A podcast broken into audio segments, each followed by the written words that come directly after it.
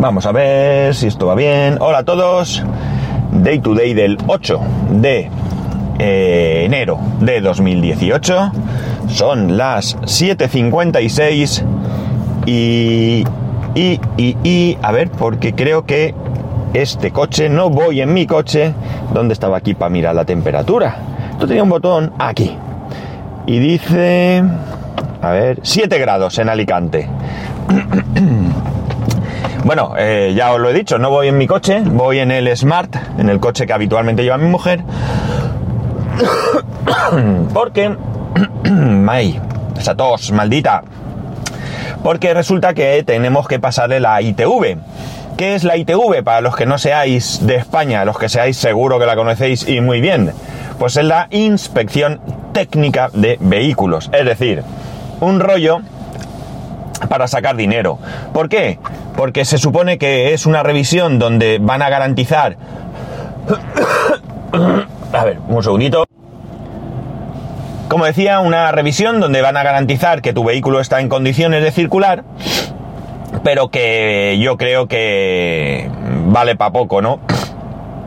Vale para poco. Sí que es cierto que cada vez parece que se van cambiando las reglas y se supone, insisto, en que se lo toman más en serio, pero bueno, yo tengo poca poca fe en que valga realmente. Mm, a ver, en ciertos casos en los que los coches están realmente mal, mal, mal, mal, pues sí.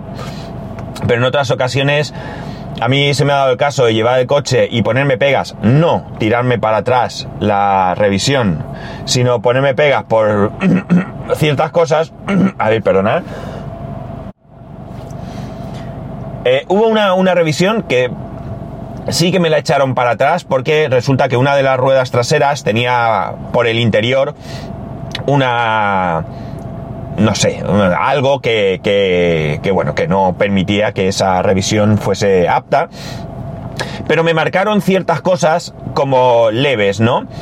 Pues un piloto trasero que tenía una raya, o sea, una, no una raya, sino un roto, pero sin faltar plástico, una raja, vamos. Y alguna otra cosa más.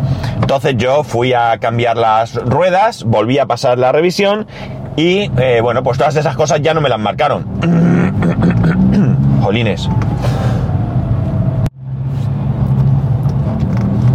En cualquier caso, pues eso, hay que pasarla, es obligatorio.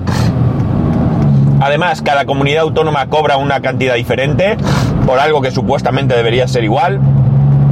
La comunidad valenciana es de las más caras, lamentablemente. Y bueno, pues como digo, tengo que pasarla porque es obligatorio, porque si no te multan, o sea, así de claro, te multan. E incluso hay compañías de seguros que si no tienes la ITV pasada no te hacen seguro. Con lo cual, pues tienes que pasar por el aro, te guste o no. Esperemos que sea favorable el coche. En principio va bien, solo tenía mal las ruedas delanteras, que se las cambié el otro día. Así que vamos para allá. Esta tarde, al salir del trabajo, tengo cita. Más cosas. Sabéis que soy un usuario activo de Mac, de Apple. Eh, y bueno, en otras ocasiones he hablado de que el tema de las actualizaciones en Windows me pone muy nervioso, me, me china, como decía uno, mientras que en Mac generalmente van eh, mucho mejor porque bueno, en una atacada se descarga todo, se lo instala y reinicia y se acabó. No, no, a ver, el proceso es muy parecido a Windows, no, no voy a decir que no, pero eh, bueno, pues no, no es como en Windows porque siempre en Mac hay una descarga, hay un reinicio y hay una instalación. Mientras que en Windows, y vamos, sé lo que digo porque últimamente estoy instalando Windows a cascoporro, ya lo sabéis, y tienes que instalar cosas, o sea, perdón, le das a actualizar, se descarga cosas, tiene que reiniciar, una vez que reinicia continúa más cosas, es decir, que es un proceso que tarda mucho, ¿no? Mm, más allá de esto, eh, bueno, y que algunas veces eh, se cometan errores que no deberían eh, cometerse con ciertas actualizaciones, Pues como digo, normalmente a mí, mm, bueno, pues todo lo que sea actualizar en OS X me parece razonable, mientras que en Windows me pone muy nervioso. Pero, pero, Mac también falla. O sea, Apple también falla. Si no Apple, la actualización, si no la actualización el Mac, si no el Mac, lo que queráis, pero también falla, ¿vale? Y sabéis que yo, por muy usuario de Mac que sea, si algo no me gusta o algo falla, yo os lo comento aquí, porque eh, yo no soy Apple, yo no soy el que lo hace, y todo lo contrario, a mí, y yo quiero que quede claro los problemas que hay, porque si alguno de vosotros se anima alguna vez a dar el salto, pues que al menos tenga eh, toda la información posible. ¿Qué es lo que ocurre? Bien, ya sabéis todo el proceso que he pasado para llegar a tener el Mac, el iMac.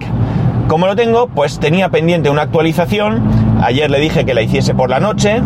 Eh, y esta mañana cuando me levanto había dado error. Una pantalla llena de, de errores que, bueno, Betty busca qué le pasaba.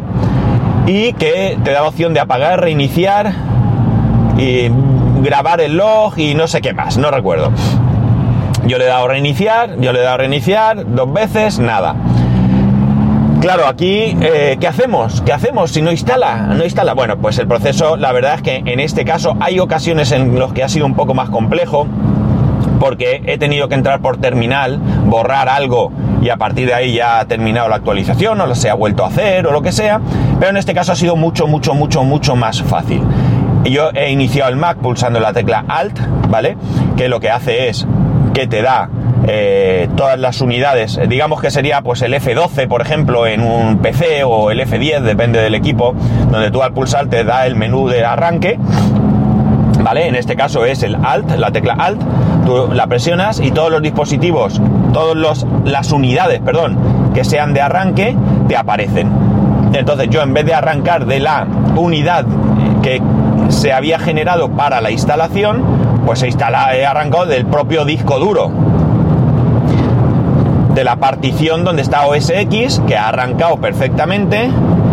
Eh, he buscado la actualización, me he ido al App Store, le he dicho que busque actualizaciones, que no ha hecho falta porque ya estaba ahí. Le he dicho que actualice, la ha hecho y esta vez sí que ha salido bien. Así que un pequeño susto, pero eh, un pequeño susto que se ha solucionado de manera bastante, bastante sencilla. Es decir, me gusta mucho más, Max, ¿eh? me gusta mucho más el sistema de actualizaciones de OS X que de Windows, sin duda. ¿Es infalible? Por supuesto que no, también falla. Pero también os digo que, al menos en mi caso, en otros casos no, ¿eh? pero al menos en mi caso, las veces que me ha pasado algo, lo he podido solucionar. Más o menos sencillo, pero lo he podido solucionar. Con lo cual también aquello de que OS X es muy sencillo y es para tontos, no siempre, no siempre. Cierto es que es muy sencillo, no creo que sea para tontos, porque no creo que todos los que en el mundo usamos un Mac seamos tontos, pero sí que es cierto que siendo más sencillo, a veces las cosas se complican, ¿vale? Así que puesto sobre la mesa el problemilla que he tenido y puesto sobre la mesa que ahí he dejado mi Mac eh, funcionando perfectamente. Bueno, como voy con el, con el, con el Smart, supongo que el sonido sea diferente, esto hace un poquito más de ruido. Eh, y además, la antena, la antena va en la parte delantera izquierda junto al espejo retrovisor y esta antena se mueve un montón y de vez en cuando oiréis un clic clic, digo yo que lo oiréis, pues no es más que la antena, ¿no? Vale, más cosas. Hoy quiero hablar un poquito, volver un poquito al tema de, asistentes personales y todo esto por una razón, veréis. Eh, en estas navidades yo creo que probablemente uno de los productos estrella, o en estos últimos meses incluso, desde que se creó el Amazon Echo, yo creo que Amazon, curiosamente, y digo curiosamente porque Google, el Google Assistant eh, es un producto que tampoco es caro, con lo cual eh, debía de haber mm, roto el mercado. Eh, no debemos olvidar que el Home Assistant, es el HomePod, perdón, el HomePod creo que es, ¿no? Sí, el HomePod de Apple, por muy buen producto que pueda ser, tiene el hándicap del precio y el hándicap de que Siri, de los asistentes, digamos de los tres asistentes más conocidos, porque para mí Cortana está eh, no existe, porque bueno, no he visto ningún PC que tenga Cortana, siempre está deshabilitado. Pues de los tres asistentes, eh, Siri es el que más lejos está de ser funcional. Mm, Google y, Alexa no sabría decir porque no he usado Google, por lo tanto no puedo decir. Pero Alexa, bueno, pues dentro de lo que haga está bastante bien. Y bueno, pues creo que ha sido Amazon con su poder, no sé, la que de alguna manera ha impulsado esto. Insisto, el Google Home estaba antes, por lo menos aquí en España, eh, Google Home ya estaba en las tiendas, pero el, pero lo seco no. Y como digo, curioso que se haya, eh, bueno, curioso no, han sabido pues vendernos la moto mejor, ¿no? Por lo tanto, siendo un producto estrella, que yo creo que se ha vendido mucho, que sea Papá Noel, ha cargado con, con, trineos y trineos de, Amazon Echo y probablemente de otros asistentes. Los Reyes Magos llevaban las alforjas de los camellos que, que se salían de altavoces. Pues bien, yo creo que eh, se nota entre otras cosas porque cada día hay muchísimas noticias relacionadas con el tema eh, de los asistentes, incluso para luego derivar en otras cosas o al revés. Eh, noticias que tienen que ver con básicamente domótica que acaban hablando de los asistentes en algún momento. Bien, de, hecho mi suegra le tiene un, un Amazon Echo porque lo pidió expresamente, con mucha ilusión, y en más, se lo ha configurado ella misma, yo pensaba que no iba a poder, no, por, no porque la mujer sea torpe, ni mucho menos, porque bueno, ella de tecnología maneja lo justo, ¿no? lleva su móvil, lleva su WhatsApp, se maneja más o menos bien, ¿de acuerdo? Pero lleva, utiliza su tablet, tiene, ha utilizado ordenador, pero es un, a nivel usuario y bueno, pues siguiendo los pasos consiguió perfectamente configurarse eh, su Amazon Echo y eh, bueno, pues eh, como digo, cada vez hay más noticias al, respecto. Hay un tema que ya creo que lo he tratado aquí y que se ha tratado muchas veces, que es el tema de la privacidad. Quiero empezar por hablar del tema de la privacidad. Tenemos claro que los... bueno, pues muchas de las acciones que realizamos cada día contribuyen a perder parte de nuestra privacidad en mayor o menor medida. Y desde luego tener un asistente en casa, un asistente virtual en casa, eh, contribuye y mucho a perder esta privacidad. De hecho, no sé, como he dicho, cómo funciona en el HomePod y cómo funciona en Google Home, pero parece que Alexa está todo el día escuchando tus conversaciones, salvo que tú apagues los micrófonos. En ese caso no. Pero Alexa evidentemente está escuchando todo el día. No tiene más remedio porque si no estuviera escuchando, cuando tú invocas a... Bueno, estoy diciendo el nombre todo el rato. Eh, espero que no estéis oyendo esto. Acabo de caer. Eh, y esté activando altavoces por todos lados, ¿no? Vamos a cambiar a Alejandra, ¿no? Eh, como la llama mi hijo. bueno, pues para que tú invoques a Alejandra, tiene que estar escuchando. Si no tú estuvieras escuchando, tendrías que pulsar algún botón para que en ese momento activaras un micrófono, que es algo así como pasa, por ejemplo, con la aplicación de Alejandra en el móvil, al menos en mi iPhone. Si yo quiero hablarle, no necesito decirle Alejandra, haz esto, sino que yo pulso el botón y le digo haz esto directamente, ¿no? Sustituimos el eh, llamarla por el pulsar el botón. Pues bien, está 24 horas escuchando. Esto, esto no tendría más si no fuese porque esas conversaciones que tú tienes en tu casa se están enviando a los servidores de Amazon. Insisto, hablo de Amazon porque desconozco el resto. ¿Qué ocurre? Que teóricamente, teóricamente, estas conversaciones solo se utilizan para mejorar tu experiencia, por un lado, para poder proporcionarte una experiencia más personalizada y, por supuesto, para venderte. Amazon utilizará esa información. No es que haya, no es que Juan Antonio Amazon esté allí sentado con unos auriculares escuchando tu conversación, sino que habrá un sistema que esté analizando tus conversaciones para después proporcionarte eh, eh, ¿cómo se dice esto? hay propuestas, no era la palabra que buscaba, pero bueno, propuestas de compra de productos, ¿no? Entonces, eh, bueno, pues evidentemente estamos aceptando perder nuestra privacidad. Eh, Google y, Apple, mm, insisto, lo desconozco, pero no dudo de que hará lo mismo. No dudo de que hará lo mismo, ¿vale? No tiene mucho sentido si no lo hacen cuando lo que a ellos les proporciona un mayor beneficio, desde luego, es el hecho de poder escuchar lo que tú estás diciendo para luego utilizarlo bueno, iba a decir en tu contra, pero vamos a decir a tu favor, ¿no? Vamos a decir a tu favor.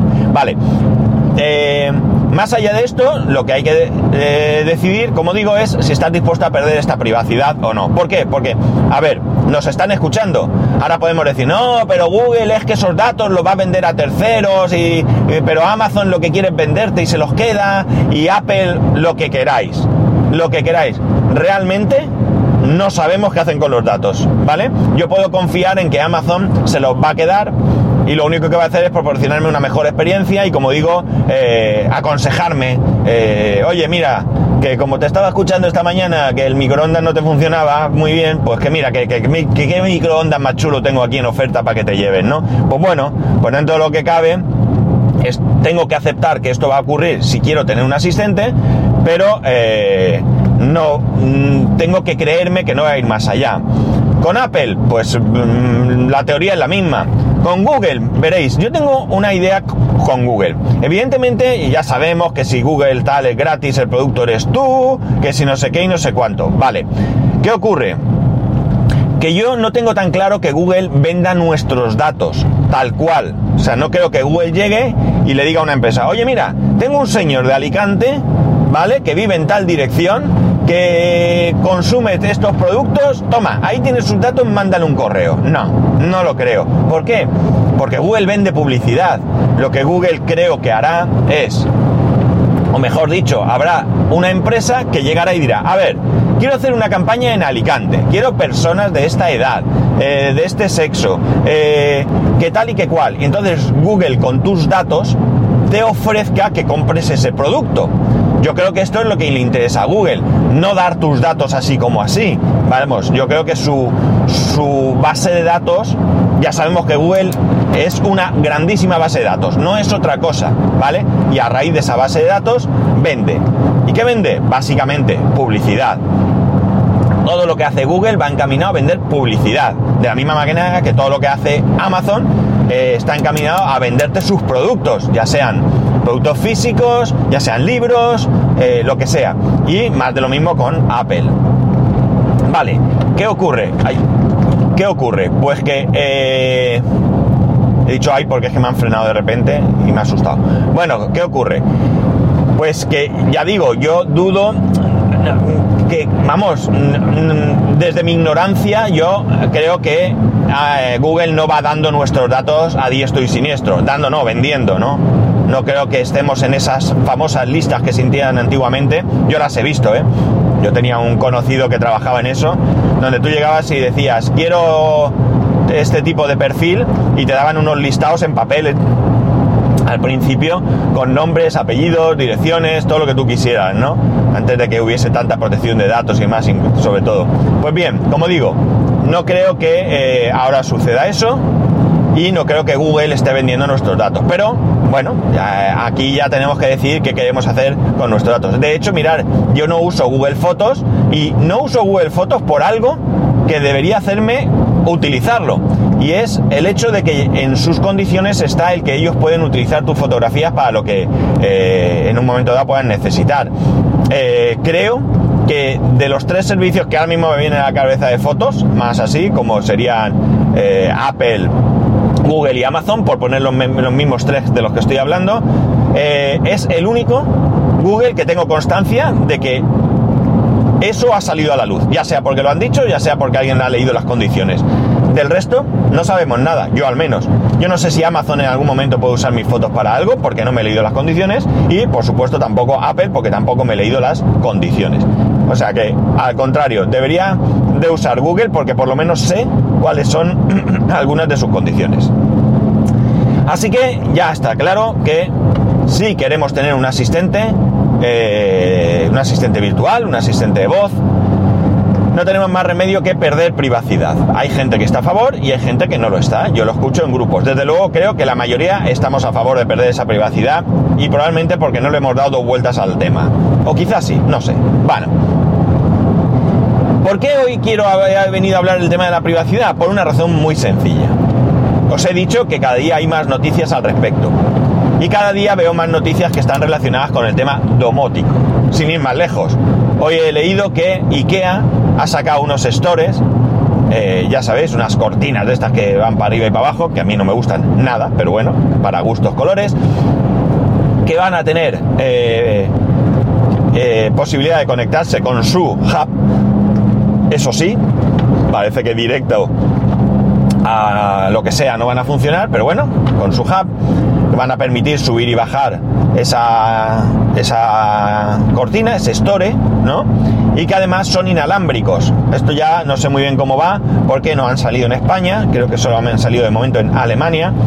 Creo que vale 119 euros uno de estos stores. Mm, bueno, no sé lo que vale un store normal, supongo que mucho más barato y más si es de Ikea, pero este, como digo, es inalámbrico, no solo en tanto en cuanto puedes manejarlo a distancia con la voz, sino que eh, el motor va a ir alimentado, entiendo, por lo que he leído así por encima, con una batería que se carga por USB, o sea que yo entiendo que tú sacarás ese dispositivo, lo pondrás a cargar, lo meterás y tendrá pues una duración X. Me gusta relativamente. Por un lado, está la facilidad de que no tienes que tener una instalación eléctrica donde la cortina, que estoy seguro que nadie la tenemos, ¿vale? Eh, en un futuro todo se andará, pero hoy en día no. Y por otro lado, y por otro lado, eh, eh, bueno, pues el tema de que no sé yo si sea muy práctico ir cargando eso si dura muy poquito. Vamos, no creo que estés todo el día sube que y bajando persiana o cortina. Madre mía. Hoy llego justo de tiempo y el, tráfico va lento, no, lo siguiente, voy a 50 por la autopista. vale, entonces, por cierto, que el store este tú podrás programarlo, evidentemente, que suba, que baje a determinadas horas, que tal, o sea que la verdad es que la idea es chula, pero que, cada vez... Eh, no, que cada vez no. La idea es chula, pero habrá que ver más, ¿no? Habrá que ver más porque ya digo, todavía no sé muy bien cómo funciona. Vale, ¿qué ocurre? Que eh, ahora aquí tenemos el dilema, es decir, ¿queremos domótica? Ah, ya sé que la domótica no es imprescindible usarla con la voz ni con un asistente, podemos tener cualquier tipo de sistema domótico con mandos, con interruptores y no conectados. Pero en el momento que utilicemos cualquier dispositivo conectado por wifi, mismamente, ya eh, eh, nuestra privacidad se pierde, ¿no?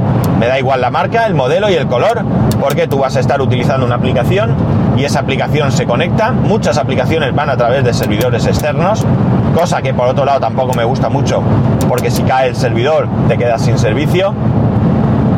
Por ejemplo, los eh, dispositivos que controlan infrarrojos y... ¡Ay! ¿Cómo se dice esto? Radiofrecuencia de Broadlink, ¿vale? Para controlar, pues, televisores, eh, aires acondicionados, etcétera. A que molesta el palito dando golpes. Pues eso. Eh, es que aunque baje la velocidad sigue pegando golpes. Bueno, pues eh, la cuestión está en que me despisto con, por culpa del palito de las narices que me está pegando ahí golpecitos y me pone de los nervios. Vale, uy, se ha caído un poco. No, ha sido un espejismo. Bueno, eh, ¿qué tenemos que decidir? Pues tenemos que decidir si queremos perder la privacidad en aras de tener un sistema domótico controlado por voz, ¿no?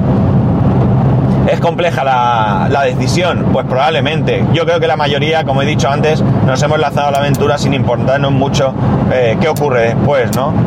No, no, no oigo muchas voces quejándose de este tema. Sí, hay gente que he leído, poca, que no están dispuestos a tener un altavoz en grupos de Telegram en los que estoy metido, con referencia al Amazon Echo concretamente, pero eh, quitando estos pocos, la mayoría nos hemos lanzado y todos tenemos, incluso muchos, más de un altavoz. Yo tengo tres. Yo tengo tres altavoces, uno está en el salón, otro está en el dormitorio nuestro, en el dormitorio mm, principal, y el otro está en el dormitorio de mi hijo. Mi hijo se lo pasa en grande encendiendo y apagando su luz de dormir. Él tiene una lucecita pequeña y él llega y le dice Alejandra, enciende la luz de dormir y Alejandra apaga la luz de dormir. Así que súper bien. Eh, dicho esto, pues hay que ver más cosas. Nosotros estas navidades nos lo hemos pasado muy bien con Alejandra, porque eh, Alejandra tiene Akinator, Akinator escrito con K. Supongo que lo conocéis también, es un juego súper antiguo que se trata de que a base de ir haciéndote una serie de preguntas, adivina un personaje en el que estés pensando, ¿no? Tú piensas en un político, piensas en un cantante, piensas en tu prima la del pueblo, ¿eh? Sí, sí, tu prima la del pueblo, y te va haciendo preguntas hasta que descubre quién es el personaje en el que has pensado. No siempre te va a dar el nombre. Yo, por ejemplo, pensé en una alcaldesa muy famosa de Alicante, ¿vale? Una reciente, más o menos, alcaldesa que ha estado implicada, al menos, ha salido los papeles, ¿no? Eh, y eh, bueno, pues pensé en ella y no me dijo, estás pensando en tal, pero me dijo, estás pensando en la alcaldesa de tu ciudad, ¿vale? O sea, que sí que, eh, bueno, pues no sabe el nombre todo. Por ejemplo, si es tu hijo, que estás pensando en tu hijo, no te va a decir el nombre de tu hijo. Te va a decir, estás pensando en tu hijo o en tu hija. Depende de lo que elijas. Es muy divertido, como digo.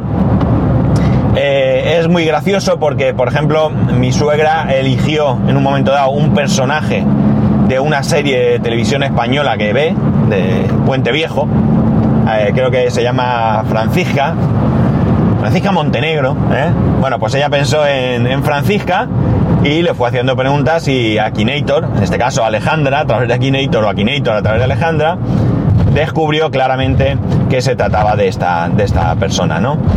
Muy divertido, muy divertido juego. Os, mm, recomiendo que, lo que lo probéis. ¿eh? evidentemente, eh, que si lo probáis tiene su gracia, pero esto tiene su gracia en grupo, ¿no? Sobre todo si hay gente que no conoce a Kinator, no ha jugado nunca, pues más divertido porque se va a llevar una sorpresa mucho más grande, ¿no? Nosotros ya te digo, probamos con políticos, deportistas, actores, cantantes, eh, superhéroes. Por ejemplo, yo elegí Super López, que habíamos visto la película eh, estas navidades. Y elegí Super López y lo adivinó, ¿no? La verdad es que es muy divertido, ya digo. También hay trivial, es decir, que es lo que os digo, tenemos que decidir si queremos perder privacidad en aras de otras cosas. Y bueno, nada más, lo voy a dejar aquí, no me enrollo más. Eh, lo que a mí me gusta es el tema domótico. De momento en la casa en la que estoy, pues no puedo domotizar muchas cosas. Podría porque tenemos alguna persiana que es eh, eléctrica, se sube con sus pulsadores, pero no en mi casa. Aquí vamos a estar, bueno, pues se supone que nos quedarán unos 9-10 meses. a final de año pues tendremos nuestra nueva casa y ahí pues ya la casa sí que va a venir con una eh, domotización básica, ¿vale? Eh, y yo esa domotización podré mejorarla, ¿no? Porque lo importante es que ya estará pasado todo el tema de cables y eso que sea necesario, las persianas tendrán motores, etcétera, etcétera, y eso me permitirá a mí el, poder domotizar eh, al gusto, a mi gusto, de todo lo de la casa, ¿no? Y poder crear escenas y demás. Así que lo dicho, lo voy a dejar aquí. Vamos a ver. Como siempre me paso, ya segundo día que prácticamente 30 minutos. Lo siento por los que no os gustan tan largos. Eh, me alegro por los que sí os gustan. No puedo hacer otra cosa.